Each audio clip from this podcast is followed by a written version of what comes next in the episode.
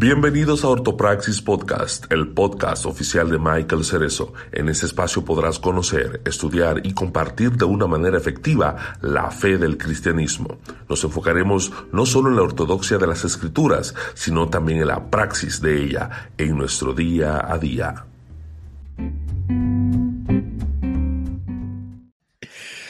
Bienvenidos a un nuevo episodio, colaboración de, como siempre, ustedes saben, Ortopraxis Podcast, Redefiniendo Podcast, Corazones Pródigos y Iglesia Podcast. Michael empezó desprevenido porque se supone que hoy me tocará a mí, pero yo le dije hace como dos segundos que empezara él, así que, así que por eso es que él estaba así como desprevenido. Por ajá, sigue hablando, Michael. Este, mano, bienvenidos a todos. Súper contento por estar aquí. Eh, ya los fanáticos lo estaban pidiendo ya. Mentira, no, los fanáticos no, este, los oyentes semanales que tenemos ya nos extrañaban y, y nosotros también los extrañábamos. Yo los extrañaba más a ustedes que a los oyentes, pero los extrañábamos. Este, y hoy decidimos conectarnos porque eh, estoy, estuvimos en, los días pasados viendo diferentes profetas y profecías. Interesante. Válgame. Este. pero, hmm. estuvimos viendo la, la, ¿verdad? la profecía de, de Font, que varias, varios medios estuvieron hablando, bueno, varios medios, no, yo creo que todos los medios, cristianos y no cristianos, estuvieron hablando de, de esa eh, ¿verdad? profecía, o no, o no sé, o mensaje que él tenía. Eh, en donde él este, pues, estaba hablando acerca de que un artista de género urbano eh, de los más top este, iba a caer, ¿no? Eh, se, entiéndase, iba a morir. Y pues eh, estuve viendo una reacción de alguien que hace eh, lo mismo que nosotros, eh, donde él decía que, que, que Josefón, no, no sé si se llama así, ¿es Josefón? Sí, así, sí, sí, sí. Ok. Pues Josefón, este, es el profeta de la muerte, pues siempre está hablando de muerte. Yo no sé. Sí, él, él, él dijo el, el, año pasado que va a poner a suicidar. Él... Ah, sí. Es ADH. Sí, él dijo eso en el 20, creo que fue el 2020. Este año.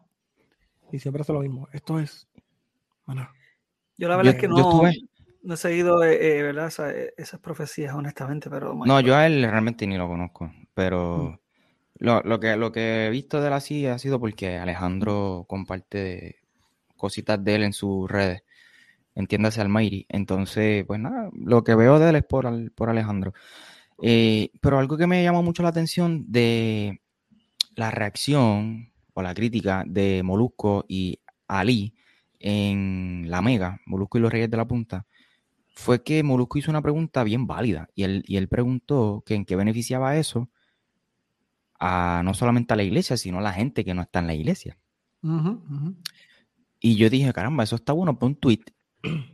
Y, y hice un tweet, pero un tweet en Facebook. Echar.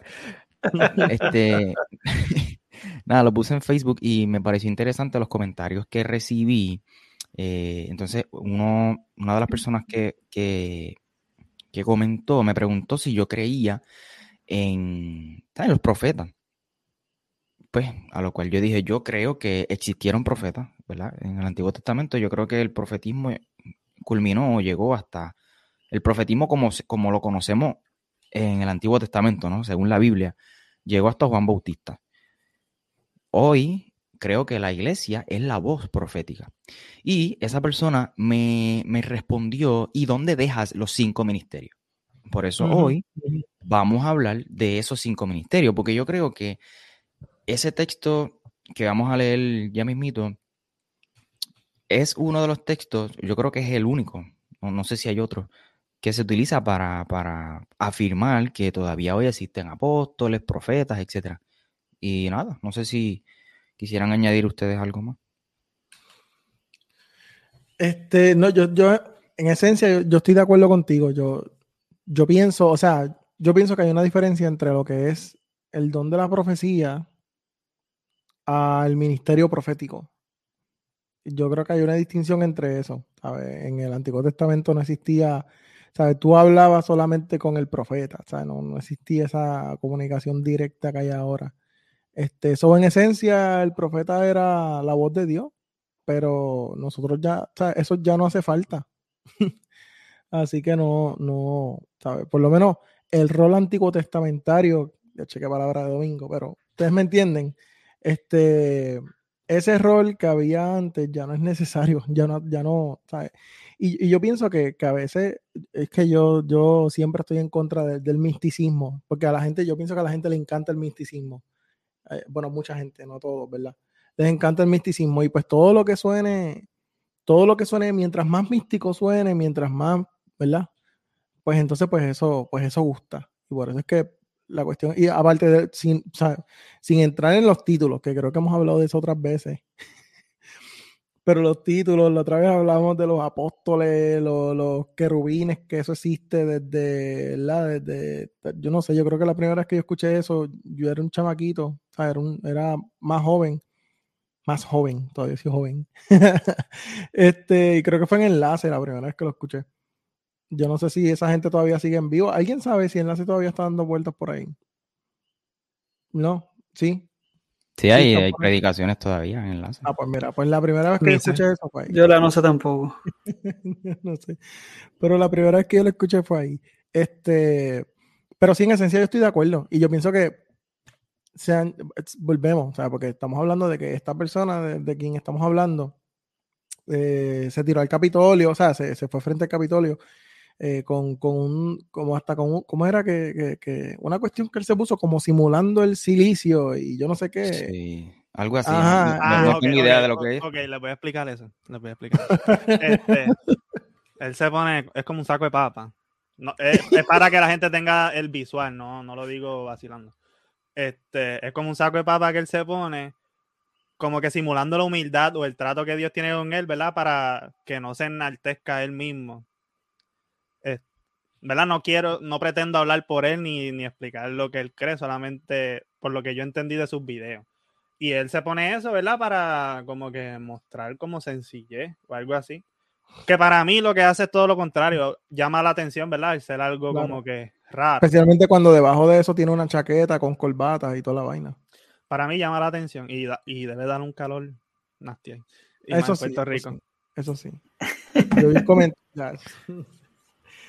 Pero eh, queríamos leer unos textos. Este, Michael, no sé si. Sí, este, Wilfredo, si puede comenzar con los primeros ocho y entonces pues le sigue Alberto, Jan y, finalizo yo para así todos participar en, la lectura. Me parece interesante, eh, antes de que Wilfredo comience, eh, leer el capítulo completo porque eh, en este capítulo precisamente es donde se saca ese texto. El capítulo es corto, por si acaso. Sí, sí, es cortito. vamos a ir rápido, vamos a ir rápido. Quizás pudiésemos utilizar la misma versión todos, no sé. Eh, yo uso el NBI. Ustedes NBI, sí, a mí o, si, o, no sé. Sí. De, papel, porque, de papel porque es más ungido en papel. que pues tengo la, la NBI aquí, la nueva versión internacional. Perfecto. Métele, dale, arrancamos. Eh, sí. Michael estaba explicando, perdón, eh, eh, no, no terminado de explicar. Sí, no, que, que, yo creo que en lugar de leer el texto, vamos a leer mejor el capítulo para que la gente, pues, lo ideal sería leer el, libro completo, pero no vamos a leer. Vamos a leer el libro, los, seis capítulos de Capítulo 1. sí, de hecho, eh, ah, perdón, pensé que había terminado, Michael. Pues nada, yo quería seguir mencionar ahí rapidito que obviamente eh, también eh, no queremos sustituir su estudio personal, así que eh, sí le invitamos a que por favor lea la carta completa. La carta tampoco es larga, para que entienda mejor el contexto en el que esto se está dando. así que vamos a comenzar a leer este, este capítulo, Efesios capítulo 4. Si quieren buscarlo desde ahora, si no, pues este, de todas maneras les, les advierto, les insto a que por favor lo lean. Dice, por eso yo, que estoy preso por la causa del Señor. Les ruego que vivan de una manera digna del llamamiento que han recibido, siempre humildes y amables, pacientes, tolerantes unos con otros en amor. Esfuércense por mantener la unidad del Espíritu mediante el vínculo de la paz. Hay un solo cuerpo y un solo espíritu, así como también fueron llamados a una sola esperanza, un solo Señor, una sola fe, un solo bautismo, un solo Dios y Padre de todos, que está sobre todos y por medio de todos y en todos. Pero a cada uno de nosotros se nos ha dado gracia en la medida en que eh, Cristo ha repartido los dones. Por esto dice, cuando ascendió a lo alto, se llevó consigo a los cautivos y dio dones a los hombres. Este, entonces el 9 dice, ¿qué quiere decir eso de que ascendió? Sino que también descendió a las partes bajas, o sea, a la tierra. Eh, dice, el que descendió es el mismo que ascendió por encima de todos los cielos para llenarlo todo. Él mismo constituyó a unos apóstoles, a otros profetas, este es el texto clave. Él mismo constituyó a unos apóstoles, a otros profetas, a otros evangelistas eh, y a otros pastores y maestros, a fin de capacitar al pueblo de Dios para la obra de servicio, para edificar el cuerpo de Cristo. De este modo todos llegaremos a la unidad de la fe y del conocimiento del Hijo de Dios, a una humanidad perfecta que se, que se conforme a la plena estatura de Cristo. Creo que hasta ahí, ¿verdad? Eh, si quieres, sigue hasta el 14. Así ya no seremos niños zarandeados por las olas y llevados de aquí para allá por todo viento de enseñanza y por la astucia y los, y los artificios de quienes emplean antimañas engañosas. Más bien, al vivir la verdad con amor, creceremos hasta ser en todo como aquel que es la cabeza, es decir, Cristo por su acción, todo el cuerpo crece y se edifica en amor, sostenido y ajustado por todos los ligamentos según la actividad propia de cada miembro. Así que les digo esto y les insisto en el Señor, no vivan más con, pensamientos frívolos como los paganos, a causa de la ignorancia que los domina y por la dureza de su corazón. Estos tienen oscurecido el entendimiento y están alejados de la vida que proviene de Dios. Han perdido toda vergüenza se han entregado a la inmoralidad y no se sacian de cometer toda clase de actos indecentes. No fue esta la enseñanza que ustedes recibieron acerca de Cristo. Si de veras se les habló y enseñó de Jesús, según la verdad que está en él. Con respecto a la vida que antes llevaban, se les enseñó que debían quitarse el ropaje de la vieja naturaleza, la cual está corrompida por los deseos engañosos.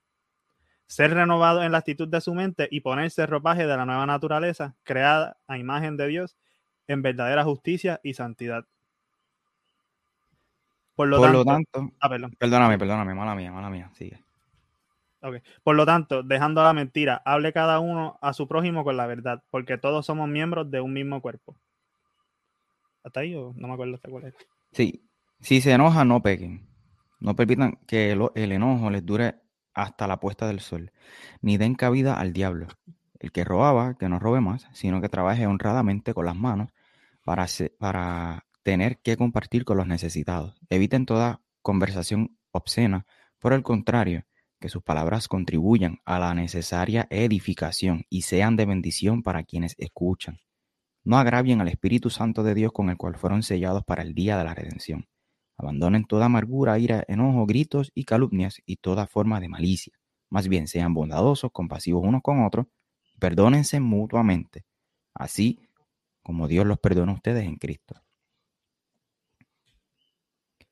Ahí está el capítulo completo de, lamentablemente, el texto que, pues, eh, hemos utilizado, digo, vamos, a incluirme también, para, ¿verdad? malinterpretado, ¿no? Para eh, afirmar que todavía hoy existen profetas, existen apóstoles, por este texto. Eh, a mí me gustaría también mencionar Efesios capítulo 2, verso 20, eh, donde dice, edificados sobre el fundamento de los apóstoles y profetas, siendo la principal piedra del ángulo Jesucristo mismo. Edificados sobre el fundamento de los apóstoles y profetas, siendo la principal piedra del ángulo Jesucristo mismo. Efesios 2.20. O sea, que Pablo está diciendo que los apóstoles y los profetas son el fundamento, es decir, son la base. Y la piedra angular es el mismo Jesucristo. Yo pregunto, si los que saben de construcción, si un edificio ya tiene su base, ya está hecho, no se le puede poner otra base, otro fundamento, porque ya tiene su fundamento, ¿no? Ya tiene su base. Entonces, decir que todavía o afirmar que todavía existen profetas y o apóstoles es como si estuviésemos diciendo que estamos construyendo nuevamente el fundamento que ya está hecho, donde Cristo es la piedra angular, que sostiene toda la base. Eh, no sé, cositas. Digo, y en, ah, en términos estrictos, eh, la palabra profeta eh, se puede traducir como el, que habla por parte de Dios y si lo vamos a ver en términos estrictos, hoy en día quien realmente tiene esa, esa encomienda viene siendo el que predique, no necesariamente un pastor, sino el que predique, el que, predique la palabra de Dios, viene siendo un profeta, porque está profesando, ¿no? Y está hablando de lo que Dios habla al pueblo. Eh, que yo entiendo que Dios sí puede utilizar a una persona eh, para traer algún mensaje eh, tal vez en algún momento dado, o puede utilizar incluso un versículo de la Biblia traído por alguien en el cual el Señor te puede hablar para algo tal vez inminente. Sin embargo, hay algo que pasamos usualmente por alto cuando hablamos de milagros y de, y de profecías, y es que incluso para el tiempo de Cristo, usualmente los milagros se le llamaban señales. y señales, más, más que milagros, es porque tenían un propósito en particular. Jesucristo no sanó a, todo el mundo. y, esto a veces nos incomoda leerlo porque queremos como recibir nuestro milagro y tú recibes tu milagro y parece que estamos regalando como Santa Claus milagros para todo el mundo. Pero la realidad es que hay un propósito con Dios. Eh, eh, en cada cosa que ocurre sobrenatural hay un propósito mucho mayor que nosotros. Sí, eh, nosotros somos importantes en el cuerpo de Cristo, pero honestamente no nos gusta escucharlo, pero Dios no nos necesita, porque Dios es autosuficiente. Sin embargo, Dios nos llama a, cumplir ciertas cosas y cuando actúa de manera sobrenatural, tiene un propósito en particular para hacerlo. Sí lo hace, pero hay un propósito mayor. Michael. Quiero hacer un paréntesis en lo que tú estás diciendo para que continúes ahí mismo hablando. Y este paréntesis es donde dijiste que parecemos Santa Claus repartiendo milagros. Gente, ustedes saben que, Jesús vino a esta tierra más que para hacer un milagro en nuestra vida, más que para darnos sanidad y más que para acomodarnos a nosotros y prosperarnos económicamente y, darnos esa casa, ese carro. Oye, lo que yo estoy diciendo no está mal, no es que es malo, es bueno. Dios quiere ver a sus hijos bien ¿Qué padre quiere ver a sus hijos pasando hambre, mal? No. Pero el motivo principal por la que Jesús vino, gente, fue para perdonar nuestros pecados, para darnos salvación, no para darnos sanidad. Capítulo 1 del libro de Marcos. Cuatro chamacos llevan a su amigo paralítico. Alberto lo comentaba antes de irnos live. ¿Qué pasa? Esta gente hacen lo que sea para que ese chamaco llegue ante los pies de Jesús. Y saben, esta gente llevan a una persona paralítica ante los pies de Jesús. ¿Para qué? Buscando un milagro de sanidad físico. ¿Y qué es lo primero que Jesús hace? Jesús perdona sus pecados. Tus pecados te son perdonados. ¿Por qué? Porque Jesús sabía algo que este joven no sabía. Y es que su, eh, su, él pensaba que, que, su verdadera necesidad era física. Y Jesús dice, no, tu verdadera necesidad es espiritual, porque tú piensas que tu felicidad viene porque tú estás enfermo y si yo te doy sanidad, tú te, sabes, ahí, tu felicidad y tu vida va a volver a, como antes, pero no, yo sé algo que tú no sabes y es que tu verdadera necesidad es espiritual. Por eso yo perdono tus pecados. Por eso comienza Jesús diciendo, tus pecados te son perdonados. Además de que se está atribuyendo que es Dios, porque lo único que perdona pecado es Jesús. Por eso los, escribas y los fariseos que estaban allí se molestan y dicen, ¿quién es este para perdonar el pecado? Y solamente Dios perdona pecado. Pero eso, eso, es, otra, eso es otro tema, ¿no? otra historia. Pero Jesús vino para perdonar pecado, no para sanarnos, no para hacernos nada, nada, o sea, es todo eso secundario. Y como dije, Dios desea que estemos bien, eh, pero no es el objetivo de, del cristianismo, no sé sí, y yo, yo, creo que ahí sí, ahí viene, eh, estaba hablando el otro día, me parece que era con Michael, eh, estaba leyendo este ensayo de C.S. Lewis que precisamente se llama The Weight, of, The Weight of Glory o El peso de la gloria.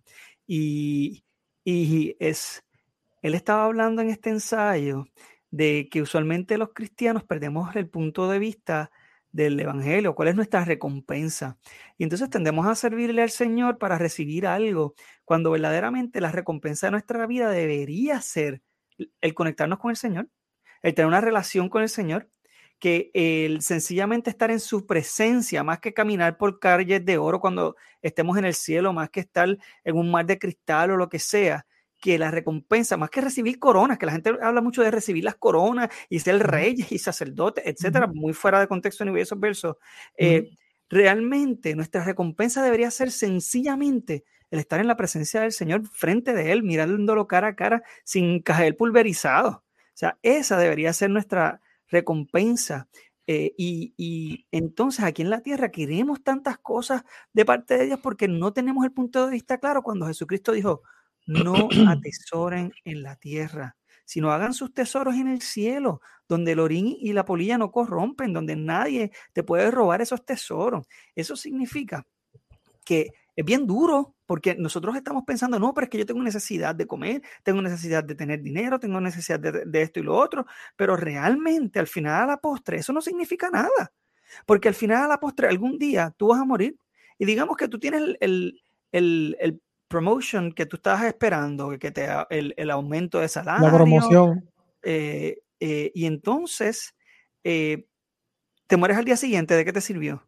Sin embargo, cuando nosotros cultivamos para el reino, cuando el, el, Señor es nuestra propia recompensa, el buscar el reino de Dios y su justicia, que no sabemos de memoria el pasaje, y todas estas cosas serán añadidas, significa que nuestra recompensa debe ser Él, que nuestro anhelo y nuestro deseo debe ser Él, que lo demás nos va a parecer pasajero, pero anyway va a ser un gustito por el lado, porque al final de la postre, el plato principal va a ser la carne de Cristo y la sangre de Cristo.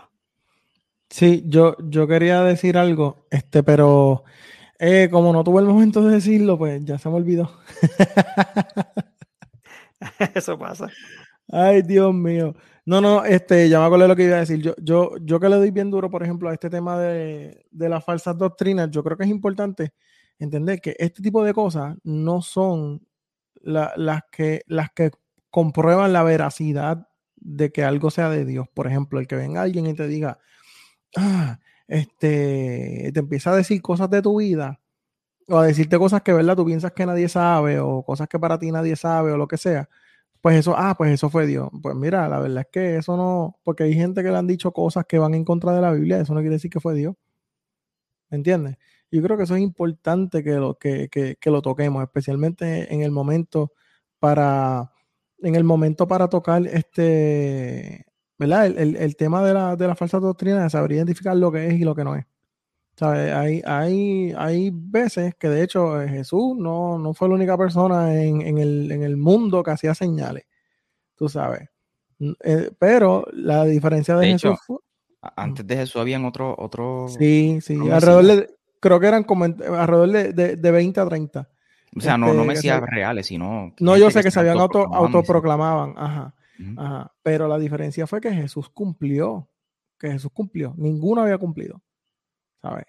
Entonces esa es la diferencia. Jesús hacía cosas y Jesús decía, en, muchas veces decía para que se cumpla. Y lo dejaba claro.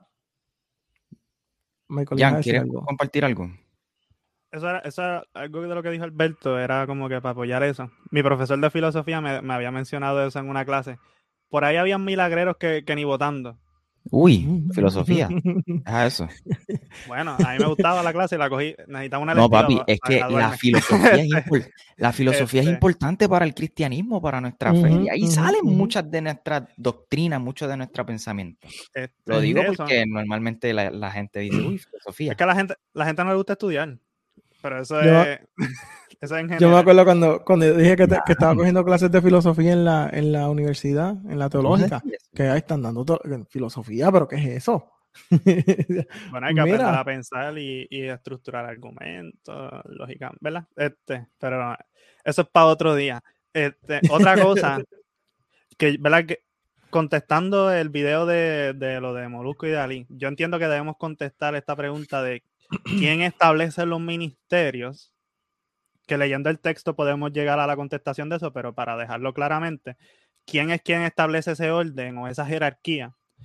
Y segundo, este, como estábamos hablando que no hay apóstoles y profetas hasta ahora porque ya se estableció el fundamento ¿cómo interpretamos ese texto a la luz de, esa interpretación? Porque ahí dice que el Señor establece a los apóstoles y profetas, pero si nos vamos por la interpretación que ya todo el fundamento está hecho, pues ya esos ministerios no tienen que establecerlo ahora. ¿Y por qué Pablo escribió ese, ese versículo específicamente así? Esas son preguntas que yo, esa pregunta la tengo yo ahora mismo, porque no sé cómo trabajarlo. Mira, lo primero que hay que comenzar diciendo, esto es para otro tema, pero Efesio no lo escribió el apóstol Pablo. Hay algunos que dicen que sí, pero lo escribí. se considera una carta deuteropaulina, o sea, deuteropaulina, sí. porque lo escribió quizás un discípulo de Pablo.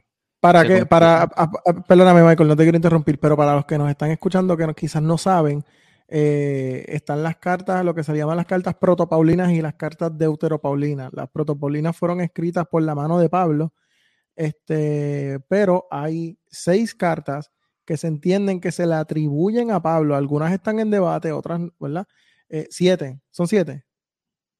Yo pensaba que eran siete de Deutropaulinas, digo, siete protopaulinas y seis de Deutropaulinas. Sí, no, siete que escribió Pablo, exacto. Exacto, sí, pues siete que exacto. Pero dice Pablo y un coautor, siempre hay uno por ahí que dice, epa, yo también la escribí. sí, pero a veces era que lo dictaban y ellos lo escribían. El este detalle es que, que esa, carta de Efesios dice, yo Pablo escribo. O yo Pablo, apóstol de Jesucristo, algo así dice Efesios. Eh, obviamente eso es pseudopigrafía, eso, yo no sé ni por qué dije eso, me estoy metiendo en problemas aquí, pero muy buen tema para otro episodio. Nada, lo que quiero decir es que se considera una carta paulina porque la teología que tiene esa carta proviene de Pablo. En fin, sigue siendo un documento inspirado por el Dios, inspirado por el Espíritu Santo, y si está ahí es porque tiene algo que enseñarnos. Eso es bien importante. te van a decir hereje ya por decir que eso no fue Pablo. Y tampoco hebreo lo escribió Pablo, por si acaso. Nada, para que me descarten. Pero hebreo yo creo que no hay ni, ni, discusión ahí. Ni, sí, pero en hebreo, sí, en hebreo no, el hebreo, en, hebreo no hay una salutación de un autor como tal. a diferencia de Efesios, en Efesios sí, la salutación que es hay, Hay, un, chamaco que, que, me dejó de hablar por. Ay, perdón, perdóname que me ríe. Mira, eh, este, nada, yo creo que eh, lo que, como tú dices, Jan, el, capítulo está bastante claro. Pablo está hablando, primero que el concepto de iglesia, iglesia, está bien desarrollado en Efesios. Pablo nunca eh, hablaba, tenía ese concepto, ¿no? De, de, la iglesia como tal. Este, y cuando vemos la, carta de, de Efesios, pues vemos que ya la iglesia está como más eh, formada, ¿no?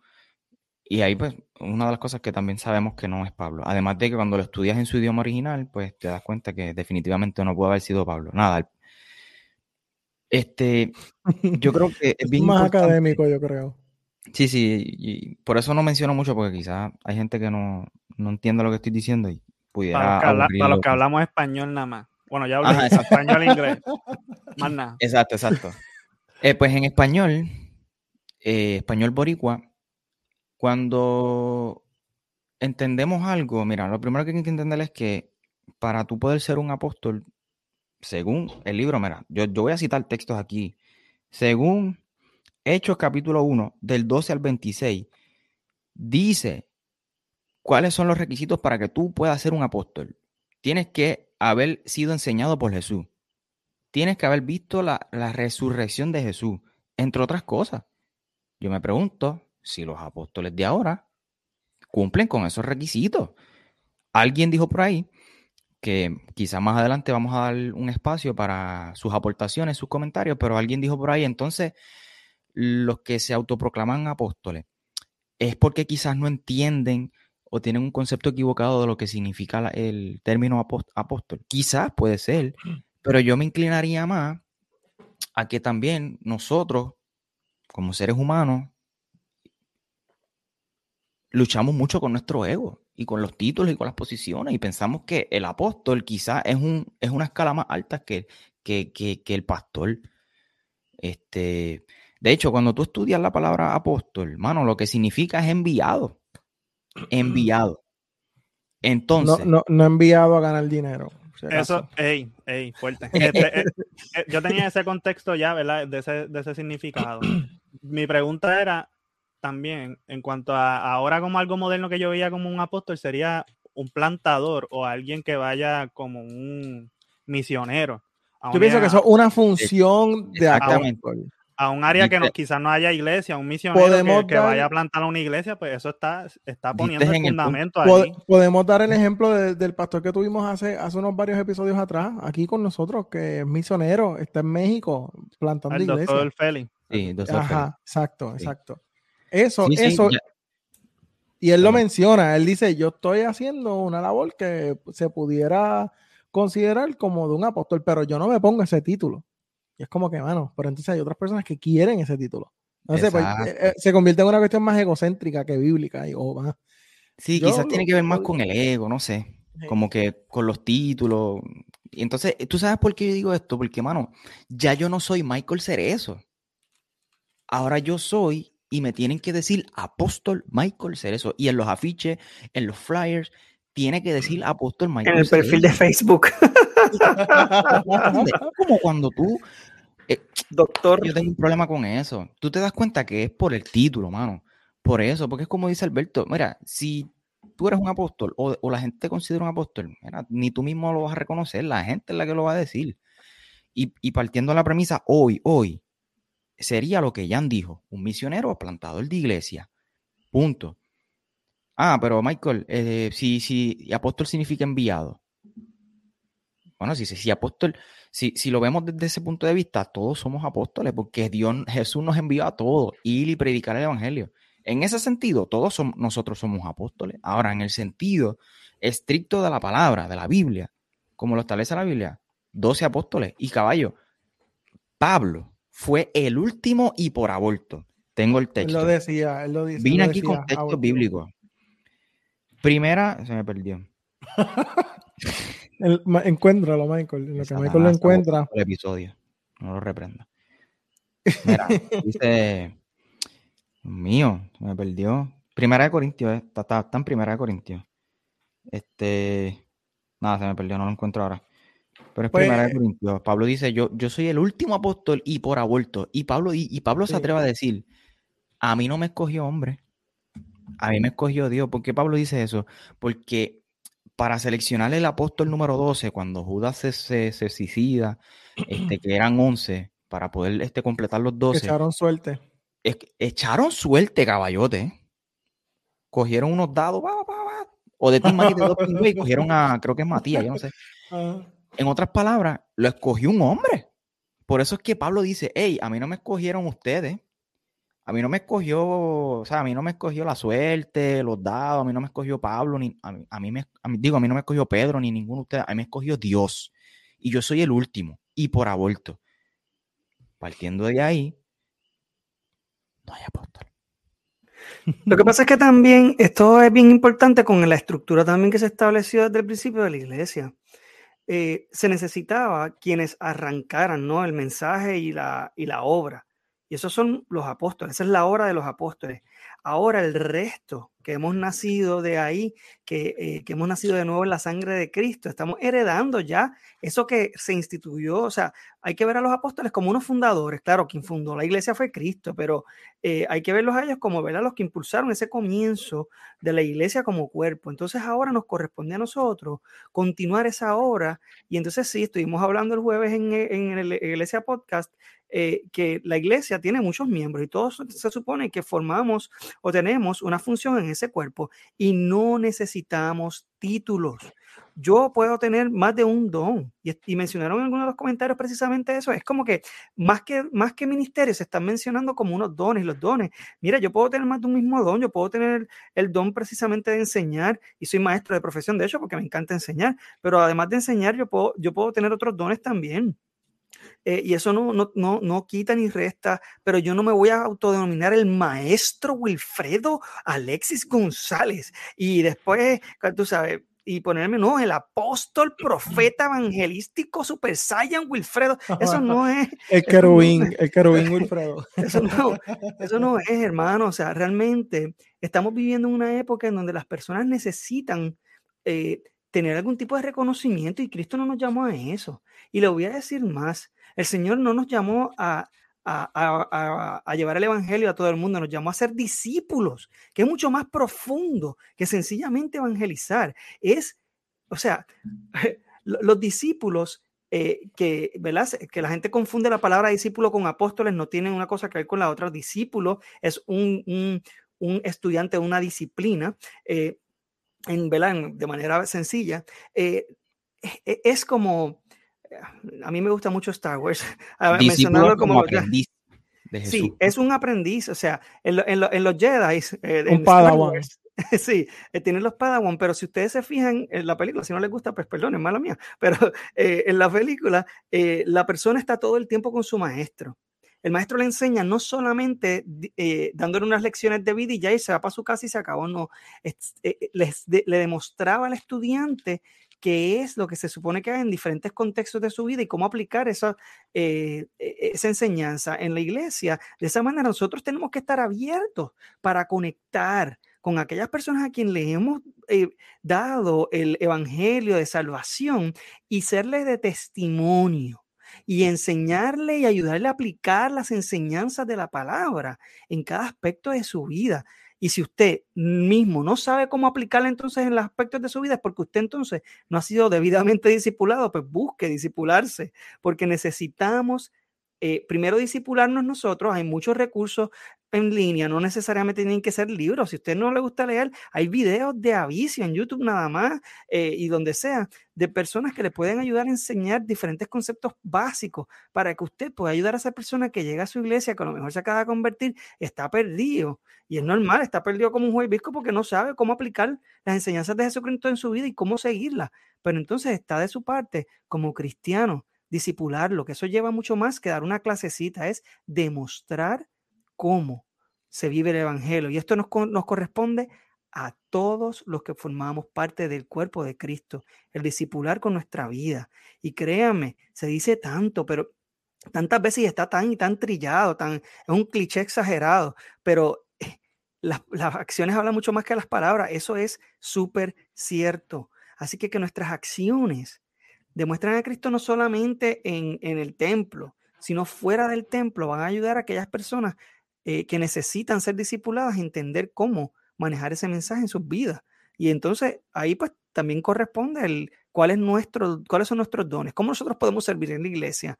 Y a veces no sabemos eso y eso es importante que usted lo descubre. La mejor manera de descubrirlo es tal vez lo que más fácil se le haga a usted eh, hacer, primero, y segundo, la palabra dice que el Señor pone el querer como el hacer. Eso significa que hay usualmente algunas cosas que nosotros sentimos la inquietud de hacer. Eso no surge de nuestra carne, surge del Espíritu. Pues váyase por esa línea. Eh, lo que pasa es que, pues lamentablemente, tiene que asegurarse que usted está viviendo en el espíritu y que no sea en la carne, porque a veces entonces lo que vamos a pensar es, ah, pues yo quiero hacer algo que esté al frente, tú sabes, para que la gente me vea y que se que rayo, no se confunda con eso, con su ego, con su carne, sino eh, mira las necesidades que hay. Si usted entiende que gran parte de su vida cristiana está llevándose a cabo para que usted sea lleno, sea feliz, eh, se le vaya la tristeza, las preocupaciones, pues perdóname, pero usted está viendo un, un evangelio egoísta. Pero realmente el Señor nos ha llamado a amar a Dios por sobre todas las cosas y a nuestro prójimo como a nosotros, nosotros mismos. Y eso significa que nosotros tenemos que actuar al, al respecto. ¿Qué estás haciendo entonces como cuerpo, como parte de ese cuerpo? Para demostrar entonces esos dones que Dios te ha dado, que no tienen que ser algo así como que súper místico, de que usted se pare la mano y se, se levanten cosas y se vayan volando. O sea, realmente los dones son aquellas capacidades que Dios nos ha dado para que nosotros edifiquemos la iglesia, incluyendo el discipular. Bueno, yo creo que podemos recoger la ofrenda y nos vamos.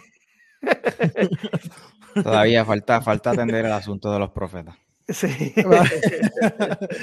ok, ok, bueno.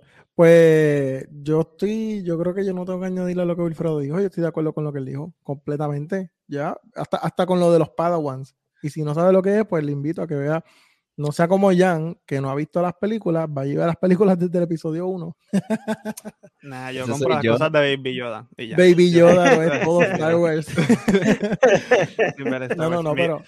Mira, pero yo quiero, para desviarlo un poquito a, esto de lo que estábamos hablando al principio, este, yo estoy en desacuerdo en la forma en que esta persona hizo el llamado o que regó su mensaje, ¿verdad? De advertencia.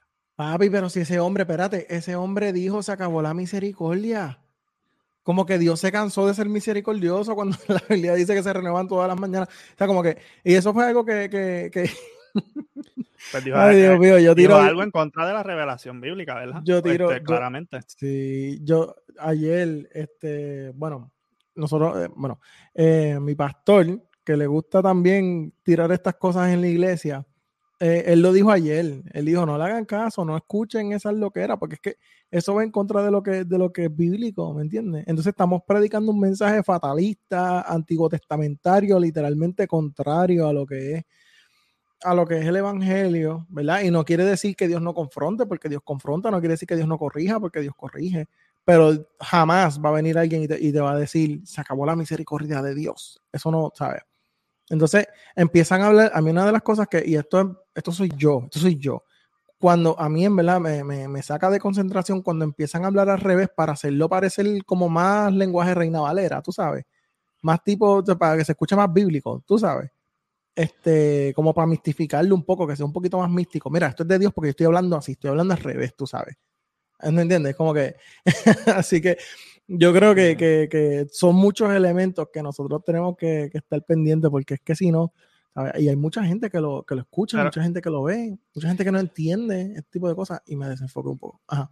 Sí, es que, como te había mencionado, a la gente, hay, hay, muchas personas que, ¿verdad? Todos somos religiosos de alguna forma u otra y somos llamados a, algo. Y ese tipo de misticismo parece que la gente tiende más a eso que, ¿verdad? que a un tipo de, practicar la religión más menos, menos, menos mística, por decirlo de una forma.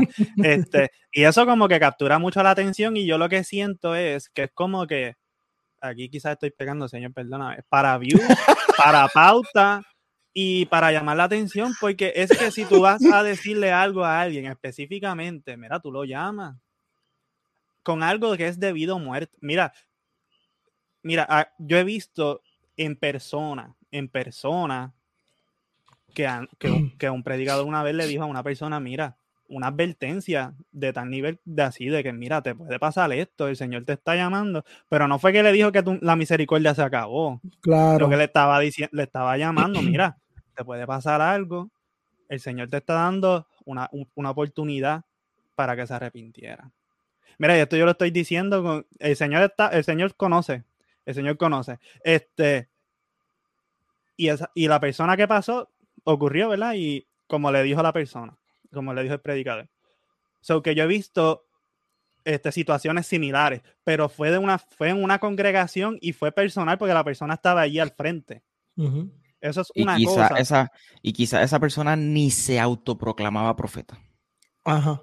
Era un pastor, era un pastor que vino y no conocía a la persona ni nada. Y el Señor los dones, es que los dones son reales. yo creo en los dones. El Señor usa hasta los bujos en la Biblia. Que usa una persona no es nada. Pero para llamar la atención por Facebook, para eso no es que el Señor da los dones. Para los likes y para monetizar. Señor, perdóname por, estas cosas que estoy diciendo, pero para eso no es, ¿me entiendes? Nosotros no hacemos estos, estos podcasts para monetizar ni nada, es para para administrar y ayudar al cuerpo de alguna forma u otra con lo que el Señor nos ha dado, con el entendimiento que podemos tener de la palabra, con lo que el Espíritu Santo nos ha ayudado a entender y que otras personas pues puedan beneficiarse de eso. Pero si lo que las personas lo hacen es para recibir pauta o por llamar la atención y siempre es la machaca con los del los del género de reggaetón. Mira, si se convierten, se convierten, porque, porque la gente ora por ellos y se convierten y ya, pero... Y porque son humanos, igual que el resto, o sea, se, se, se, convierte en gente de otro género y no tiene nada que ver, se convierten en actores y actrices y, y no nada que ver, pero entonces con los de género tienen el palo. Ah, y siempre un fatalismo para los del género, mira, volvemos. El hombre estaba diciendo el año pasado, el año pasado, el antipasado, ah, este año Bad Bunny se va a suicidar. Yo no sé, pero yo lo que vi fue que hizo el, concierto más grande que vimos en Puerto Rico. Que no estoy diciendo que fue bueno, pero no estoy diciendo que fue bueno, pero, pero. Una del COVID. eso llega a ser en los, eso llega a ser en los, sí, sí. Un Petri Dish en, en, tamaño gigante. Mira, mi hermano, eso, llega a ser en los tiempos bíblicos y pasa eso, ese hombre lo apedrean. Literal. Sí, de hecho, eh, realmente el dar una profecía falsa en el Antiguo Testamento requería la pena de muerte. Yo quería comentar otra cosa. Hay una forma de poder ver cuál es la intención de estas personas y es bien sencillo. Si verdaderamente él tiene un mensaje para alguien, él busca la manera de que el mensaje le llegue, no hacerlo público. Porque, por ejemplo, si Dios me, me, inquieta a decirle a Michael, Michael, estás mal, ahora mismo en el camino es que estás loco, estás perdido y qué sé qué rayos. Yo no tengo por qué venir aquí a estar en el micrófono en el podcast a decírselo aquí en frente de todo el mundo. Yo tengo eh, la manera y hay los medios para yo enviarle ese mensaje a Michael sin que nadie más lo, lo tenga que escuchar. O sea que si verdaderamente es de Dios, no es necesario tener que llamar la atención. Eh, como estaba diciendo Jan, eh, buscando pautas. O sea, realmente el, el mensaje de Dios es serio. Y si nosotros entendiéramos lo serio que es, sencillamente, de todas maneras, enseñar y predicar la palabra de Dios, entonces yo creo que tuviésemos mucho más temor a la hora de abrir la boca eh, para decir que algo lo dice Dios o algo no lo dice Dios. Hay gente que parece que, o sea, en los tiempos bíblicos, la gente cuando veían a Dios, es más, cuando veían un ángel, se, tenían un terror y un horror porque pensaban que se iban a morir. Hoy en día hay gente que parece que toma cafecito con Jesús todas las mañanas. O sea, y no les pasa nada. O sea, realmente hay que tener seriedad. Eh, seriedad no me refiero a que no se puede vacilar, seriedad en que tomemos en serio que al Dios que nosotros le servimos es el creador del universo, que no es cualquiera, que sí, Él nos ama tanto, que ha buscado buscado la manera de relacionarse con nosotros, pero no porque lo merecemos, no porque nosotros somos una cosa grande y espléndida y grandiosa, no porque Él quiso hacerlo y punto y se acabó, es porque le dio la gana. Hay algo que Sproul dice que, me encanta. Hay algo que Sproul dice que me encanta. Él dice, nosotros no entendemos quién es Dios y no entendemos quiénes somos nosotros. Tú sabes. Y eso me, encantó, porque fue en un momento, fue en un momento en una conferencia que le estaban preguntando sobre, sobre el por qué, ¿verdad? Si Dios es tan amoroso, por qué fue tan fuerte con Adán y con Eva y qué sé yo. Y él le dijo como que fuerte, pero si le dijo que el día que comieran de ese fruto iban a morir y no murió, lo dejó, lo dejó vivir después y los vistió. Eso es gracia. Él les decía, ¿qué les pasa a ustedes? Él les decía, eso es lo que nosotros no entendemos quién es Dios y no entendemos quiénes somos nosotros. Eh, hermoso, yo lo vi, sí. Mira, al, final, quizás vamos a dar un brief, un resumen de lo que hemos hablado para no dar para atrás, porque estoy leyendo algunos comentarios. Eh, en cuanto a los profetas, el término profetes en griego, naví en hebreo significa eh, o quiere decir o se refiere a todo aquel que comunica el mensaje de Dios. Por ende, hoy la iglesia es la voz profética en este tiempo, porque la iglesia carga la palabra de Dios. Por eso es la voz profética. Ahora, eh, ¿por qué existieron los profetas? Chequeate la historia en Samuel, si no me equivoco, que el primer profeta, obviamente yo sé que van a decir fue Moisés y toda esa cuestión, pero el primer profeta que se constituyó fue Samuel. Y de ahí salió obviamente la escuela de profetas y qué sé yo. ¿Por qué? Porque el sacerdocio se había corrompido. Eso lo están evitando hoy también, las escuelas de los profetas y las escuelas de esto y la escuela de lo otro. Entonces. Pero son otros 20. perdón. Sí, eh, primero, ¿verdad? Samuel y qué sé yo. ¿Por qué? Porque el, el sacerdocio se había corrompido. ¿Y sabe cuál era la función de los profetas? Para el tiempo de la monarquía. No estamos en monarquía. El profeta era la voz de Dios. para el pueblo y para el rey.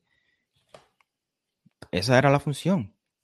Se destruye la, se destruye la, monarquía o deja de existir la monarquía. ¿Sabe qué fue lo que, lo que nació luego del profetismo? El género apocalíptico. Por eso tenemos Daniel, por eso tenemos eh, Jeremías, si no me equivoco, por eso tenemos el propio libro de Apocalipsis que tienen un género apocalíptico, simbologías y cuestiones, porque ya el movimiento profético había muerto, terminó con Juan Bautista preparándole el camino al Mesías. Ahora, si te dejas llevar por el estrictamente por el término, pues hoy todos somos profetas.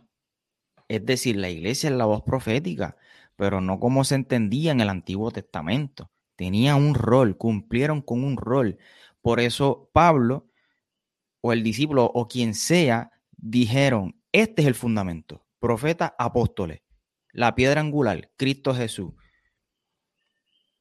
Y ahora los pastores que dirigen la grey, los maestros que enseñan, los evangelistas que comparten el evangelio, eh, que todos estamos llamados a, eso, eh, by, the way. pero lo que quiero, ¿sabes? ¿Por qué, ¿Por qué nosotros tenemos que hacer estas aclaraciones, gente? Porque la realidad es que todos luchamos con nuestro ego. Todos queremos ser reconocidos. Todos queremos ser vistos. Esa es la realidad. Aquí nadie me venga a decir a mí que, no se va a sentir bien si la gente lo reconoce, si la gente sabe que quién es fulano de tal, si su nombre se engrandece. No me venga con eso, vamos a hablar claro. Pero entonces si yo, si yo digo que yo soy seguidor de Jesús, yo tengo que literalmente tomar su yugo y su yugo no, no, tiene que ver solamente con, sus enseñanzas, tiene que ver con su estilo de vida. Si Jesús vivió su vida de, una forma sin prisa, yo tengo que vivir mi vida sin prisa. Yo tengo que vivir mi vida con pausa. Si Jesús se, se inclinó, se enfocó por los pobres, por los marginados, por los desamparados, esa debe ser nuestra misión también. No quiere decir que los ricos no, que la gente pudiente no. Es que ese, esa fue su misión. Isaías 61, gente. Entonces, si, si, si aquí está Wilfredo, que, es profesor de, por, por profesión, por vocación o como sea que se diga, estudió para eso. Hay dos maneras de enseñar. Desde el magisterio, desde arriba, magisterio, arriba.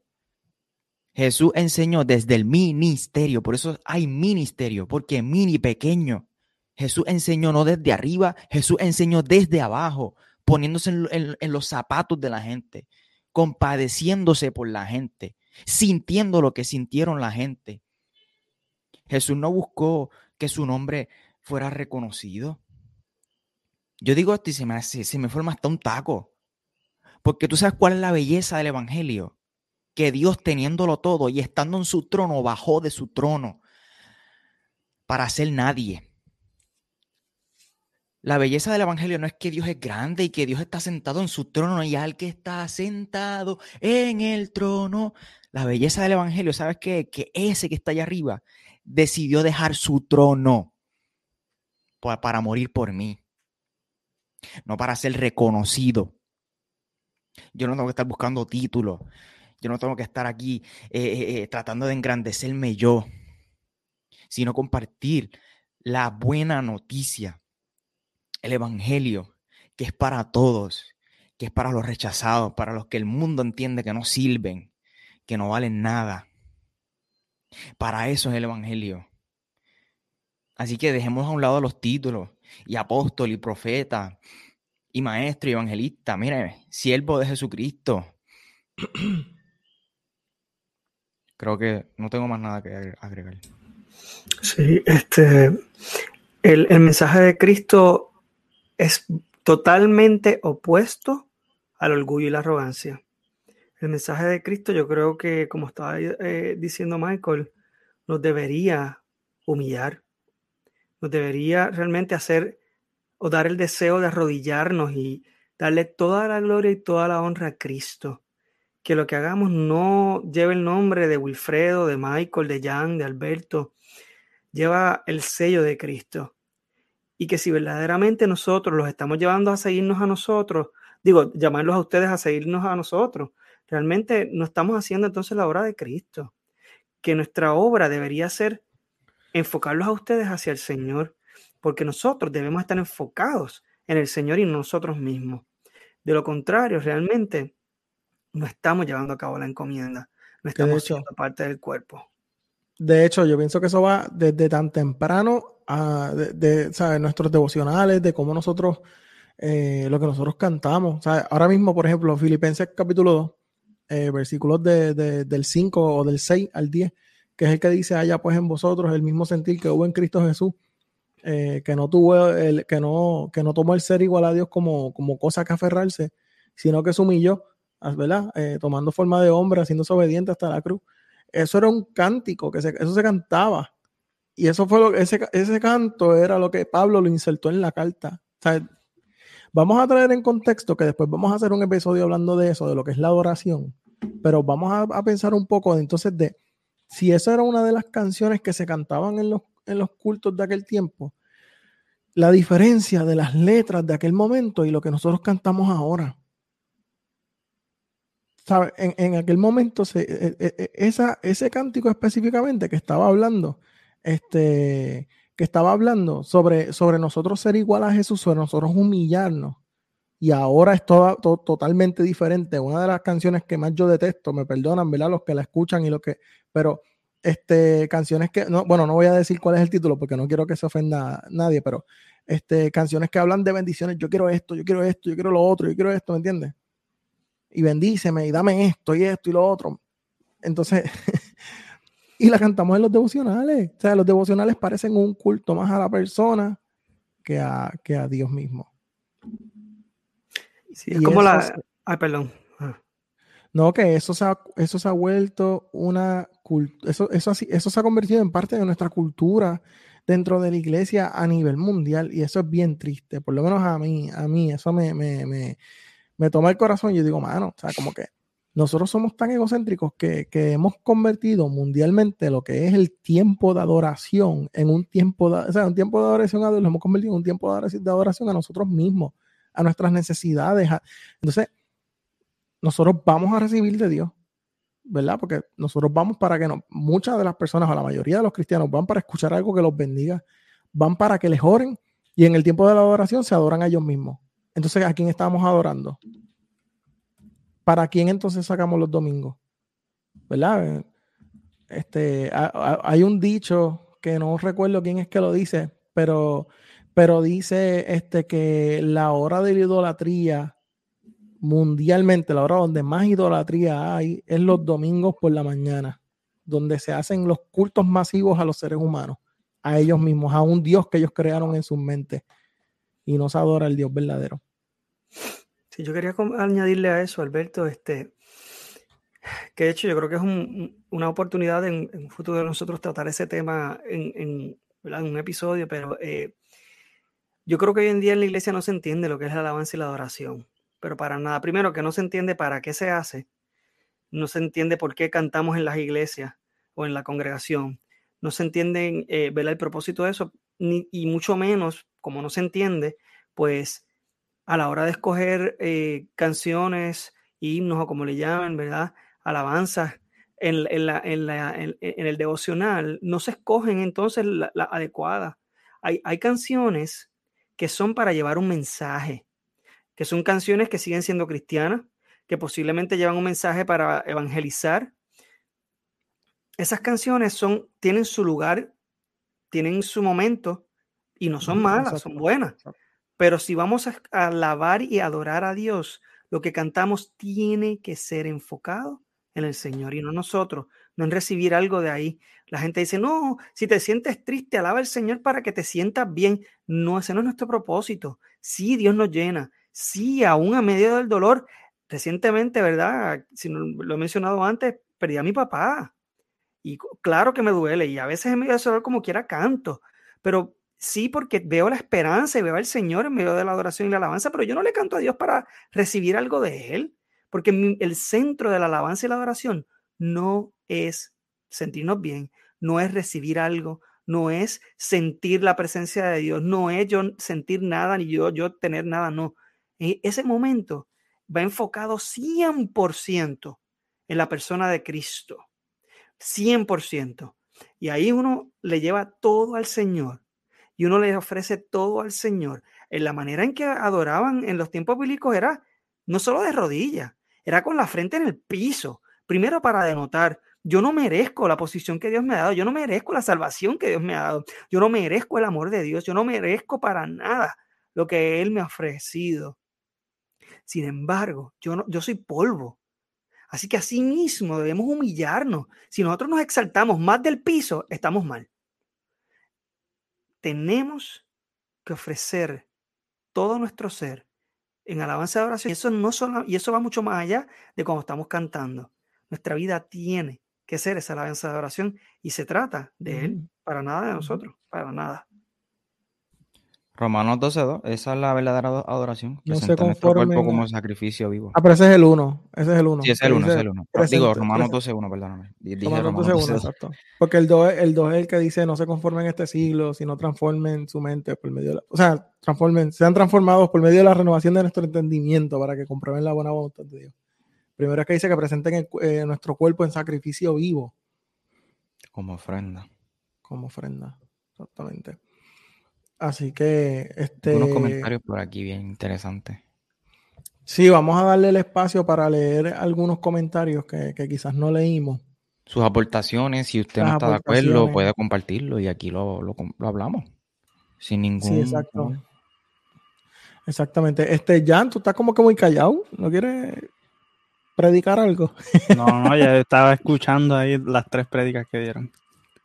Este, bueno, lo mío, fue más, lo mío, fue más, un rant, pero sí. Yo estaba leyendo ahí el, comentario de Jonathan Guadalupe que dice: Le resta el evangelio. Lamentablemente, incluso una emisora no cristiana despotricó a ese señor, lamentablemente, y que tenemos que hacer.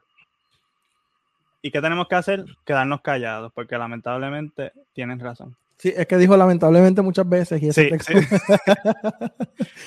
Ay, Dios. Pero sí. Jonathan. Jonathan es mi pana. Mira, este, es que, mano, ellos estaban hablando, ellos estaban tratando de hacer sentido en, esa emisora de lo que ocurrió. Porque es que, no quiero, ok, en Puerto Rico eh, hay una cultura mayoritaria de personas cristianas, por lo menos nominales, de que se identifican de que, ah, sí, sí, el Señor es bueno, el Señor es mi pastor, nada me faltará y el Señor renueva mi fuerza. Este, este, y, ¿verdad? y que reconocen que existe un Dios. Pero que. Ok, básicamente, el, creo que hay, creo que hubo un estudio que decía que el 80% de la población a nivel de Estados Unidos era así. Creo que te refieres a ese tipo de. Exacto, sí. En Puerto Rico quizás hasta más, yo Puede ser. Pero pero que mm, las personas quizás no entienden todo esto porque si no estudian la palabra fin no, van no, se va a entender, ¿verdad? Y ellos preguntando de cómo se establecen estas jerarquías o estos, o como dijimos, estos, este, estos ministerios o, esta, o estos dones, cómo se utilizan en la iglesia y quién los, nomi quién los nomina o qué sé yo. Y Ali tratando de, de explicarlo más o menos, que si no es cualquiera y qué sé yo.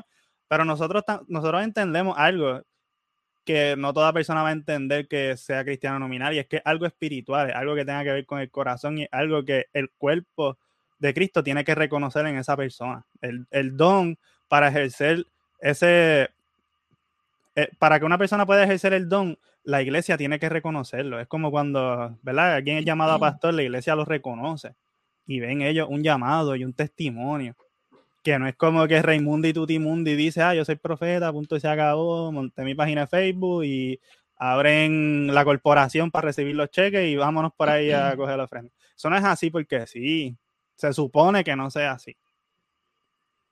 ¿Verdad? Este, este que está aquí, Jan Ibrahim García Rivera, no cree que eso es así. Aquellos que lo hacen así, volvemos, ego. Cambiamos nuestra religión teocéntrica por una religión antropocéntrica, donde quitamos a Dios del centro para poner al ser humano en el centro, lamentablemente. Ah, yo esa pregunta de Luis, yo siempre me la he hecho. ¿Dónde caería el ministerio de... Vamos a, leer, vamos a leerla. este, Luis Córdoba, saludos mi hermano. Está preguntando en cuál de los cinco ministerios caería, creemos que caería la adoración. Este... Ahí está apretado. yo personalmente, está difícil esto, pero yo lo que um, en catalogarías. en algo de, como de maestro o enseñanza, porque por medio de la música la gente aprende mucha teología y de las cosas que creen. Y cuando, cuando le viene a la mente, como que piensa en, en los israelitas le dieron siete vueltas y los israelitas no dieron siete vueltas. Sí, pero, que... la realidad es que eso es parte de la liturgia, eso no es un ministerio como tal. Eso es parte de nuestra liturgia en la iglesia, no un ministerio. Además de que en, la adoración se hace vivo el texto que dice de la abundancia del corazón habla la boca. O sea, de lo que yo tengo en mi corazón, eso es lo que yo voy a escribir y lo que yo voy a cantar. Eh, incluso en el mismo libro de Efesios hay, hay, un, hay un cántico en el mismo libro de Efesios. hecho, pudiésemos hacer hasta una serie de podcasts de Efesios nada más, porque en, en el mismo libro de Efesios eh, se habla, Pablo habla de cuáles son las realmente bendiciones de Dios no el carro, no la casa. En Efesios, Pablo este, define cuáles son las bendiciones de Dios. Y, y entonces, cuando lo miramos desde acá, también utilizamos a Pablo para decir, oye, la adoración no tiene que ver más con tu estilo de vida que con cantar, según Romanos 12. Tú sabes. Michael, léete ahí. El saber mucho puede llevarte a ser necio. Está preguntando Juliani López. El saber mucho puede llevarte a ser necio. Esa pregunta me gustó. De hecho, eh, a veces el saber mucho puede llevarte a ser arrogante. Perdón, este, Alberto. No te preocupes. Eso yo creo que es una etapa que, pasa a todo el mundo. Este, pero yo por lo menos, yo pienso es como, mira, yo estaba hablando los otros días con alguien, pero era sobre el dinero, era que estábamos hablando. Me decía, no, el dinero corrompe. Y yo decía, el dinero no corrompe, el dinero saca lo que hay. Y, yo pienso que a veces pasa lo mismo, como que yo pienso que todos estos problemas no están en el conocimiento, están en el corazón. Está en el egocentrismo del corazón, en, la, en la, ¿cómo es? Eh, Voy a decir aquí una palabra que yo no sé si existe, pero si no existe me la voy a inventar. La autoidolatría. Tú sabes. Este, y como nosotros no nos idealizamos a veces a nosotros mismos, y yo pienso que eso nos lleva a un lugar donde nosotros nos vemos por encima de la gente, cuando el cristianismo es totalmente lo opuesto. se supone que aquí me voy a escuchar tipo Spider-Man que con mientras más conocimiento, mayor es la responsabilidad. claro, y, cuando tú, cuando tú como, como,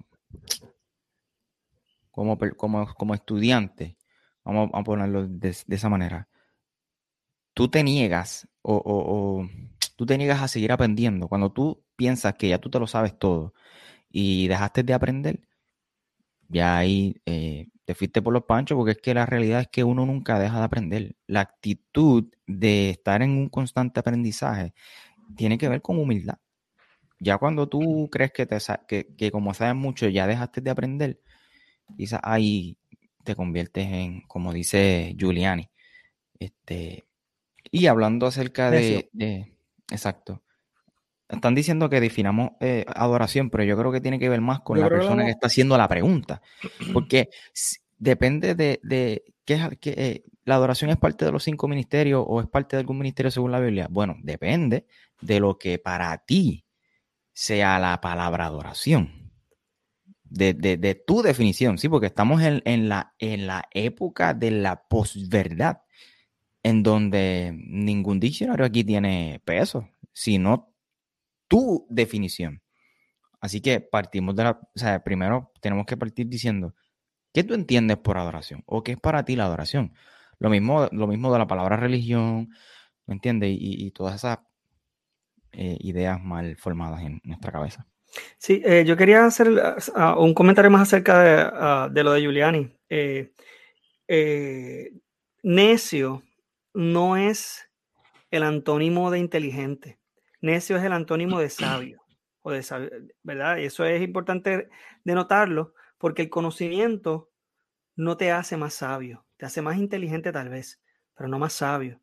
La sabiduría es cómo manejar ese, ese conocimiento, eh, ¿verdad? Y por eso es que la palabra establece que el principio de la sabiduría es el temor a Jehová, porque precisamente mientras más conocemos al Señor, eh, o sea, conocer verdaderamente de Él, conocerlo a Él y profundizar en Él, nos debe llevar a ser más sabios, no a tener meramente un conocimiento teológico y saber utilizar palabras de domingo y de diccionario, sino que el conocimiento nos debe llevar a vivir de una manera que sea ejemplar, que podamos modelarle a alguien que necesita ser, eh, que, que, ¿verdad? que pueda disipularse a través de nuestro ejemplo y nosotros debemos a la misma vez mirar a alguien que nos disipule con sus obras. Por eso es que el, eh, es como el, el, sistema de la iglesia debe ser, por eso es que Pablo lo relaciona con un cuerpo, como estábamos hablando el jueves pasado, es que debe ser de que nosotros dependamos los unos de los otros. Y por eso es que la adoración eh, es uno de los aspectos en los cuales definitivamente es donde nos unimos todos como cuerpo, pero para enfocarnos totalmente en Cristo. Eh, hay una diferencia, ¿verdad?, entre alabanza y adoración. Por eso le doy gracias a Dios por tener gente como Wilfredo aquí. Sigue hablando, perdón, quería decir eso. la, alabanza, la alabanza es es cuando resaltamos las, los, ¿cómo se llama? Los atributos de Dios. Resaltamos los atributos de Dios, ¿verdad? O sea, como decir, eh, tú eres un Dios fuerte, Dios proveedor, Dios grande en batalla, omnipotente, omnipresente, eres el rey de, de, reyes, señor de señor. Eso es alabar al Señor, es resaltar sus atributos. La adoración la adoración, eh, ¿verdad? Eh, viene siendo cuando nosotros reconocemos nuestra posición versus la de Dios. O sea que la adoración es cuando entramos en ese aspecto de humillarnos. Eh, y, y, es bueno visualizarlo como en los tiempos de las monarquías, cuando la gente se presentaba delante de los reyes, se arrodillaban delante de los reyes y ni siquiera los miraban a los ojos para, para denotar la diferencia en posición. Y eso es la adoración. La adoración es cuando primero denotamos la necesidad que tenemos de Él. Ahí es que vienen entonces las canciones usualmente o los mensajes que hablan de Señor, te necesito, te necesito en mi vida, mi vida no es nada sin ti, tú eres como el agua, como el aire, etcétera. Cuando hablamos de la necesidad, que no somos nadie sin Él, y cuando realmente tenemos esa mentalidad de que no somos nadie delante de Él, eso viene siendo la adoración. Por eso es que la adoración entonces denota o, hace esa diferencia entre su grandeza versus mi pequeñez. Y ahí eso es automático que, y necesario que se trate con humildad. O sea, que nosotros no podemos venir delante del Señor eh, eh, ah, ordenándole cosas a Dios. No, Dios, porque tú me tienes que dar o qué sé yo. O sea, no, no, no, es en humildad, porque no merecemos nada de lo que el Señor nos ha dado. Me ah, encanta la aportación que acabas de dar porque me parece importante esa distinción de, entre la adoración y la alabanza. Lo había escuchado, pero salir de los labios de un amigo, pues, me, llena de... me bombea. bueno, en resumen, en síntesis, ¿qué hemos dicho hasta ahora? Primero comenzamos hablando acerca de que eh, existen cinco ministerios, según la Biblia. Este, leímos el capítulo 4 completo del libro de Efesios. Yo les recomiendo que usted lea, quizá también algún comentario, pero lea el, libro completo de Efesios. Eh, también hablamos acerca de que los profetas y los apóstoles son el fundamento de lo que hoy tenemos, donde Cristo es la piedra angular. Ahora, si decimos que todavía existen profetas, pues según Efesios capítulo 2, verso 20, Pablo dice que los profetas y los apóstoles son el fundamento, donde Cristo es la piedra angular.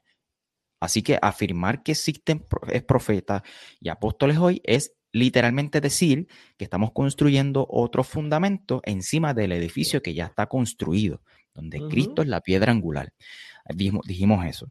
También dijimos y explicamos un poco acerca de eh, el término eh, apóstol, el término profeta, eh, su raíz en griego, en el caso del profeta también hablamos de su raíz o de cómo se, eh, se escribe o se dice en hebreo.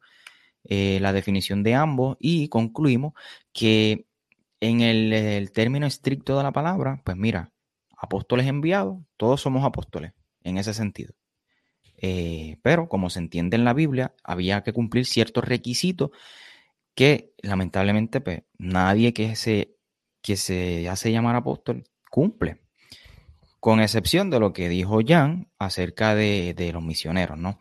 Que plantan iglesias en, o abren camino, ¿no? En, un lugar donde no se ha compartido el evangelio de la gracia de Jesucristo. Y en el caso de los profetas, eh, como se entiende en el Antiguo Testamento, lamentablemente ya eso, ya eso no existe. La iglesia sería la voz profética porque carga la palabra de Dios y eso era lo que hacía un profeta, tenía un mensaje de parte de Dios. Este, y nada, eso básicamente es una síntesis de lo que hemos hablado. Quizás usted pueda darle hacia atrás o rewind al cassette y escucharlo desde el principio. Y gracias a los muchachos y a los que se conectaron. Bueno, mi gente, gracias por estar con nosotros como siempre. Este, este, esto ha sido un episodio. Se nos fue el tiempo como que volando, ¿verdad? se nos fue bien rápido el tiempo. Sí, este, pero, sí, pero, pero fue un buen tema. Yo creo que, eso está, estuvo bueno.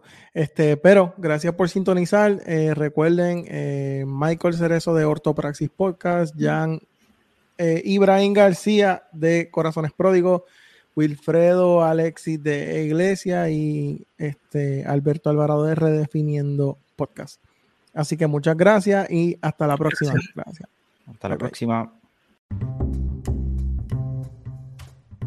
Si te gustó este episodio no olvides compartirlo con otras personas. Recuerda suscribirte y activar las notificaciones. Para estar al tanto del nuevo contenido busca a Michael en las redes sociales como arroba Michael J. Cerezo, donde también publica contenido a diario. Para preguntas, invitaciones y o colaboraciones puedes escribirle a www.michaelcerezo.com. Bendiciones.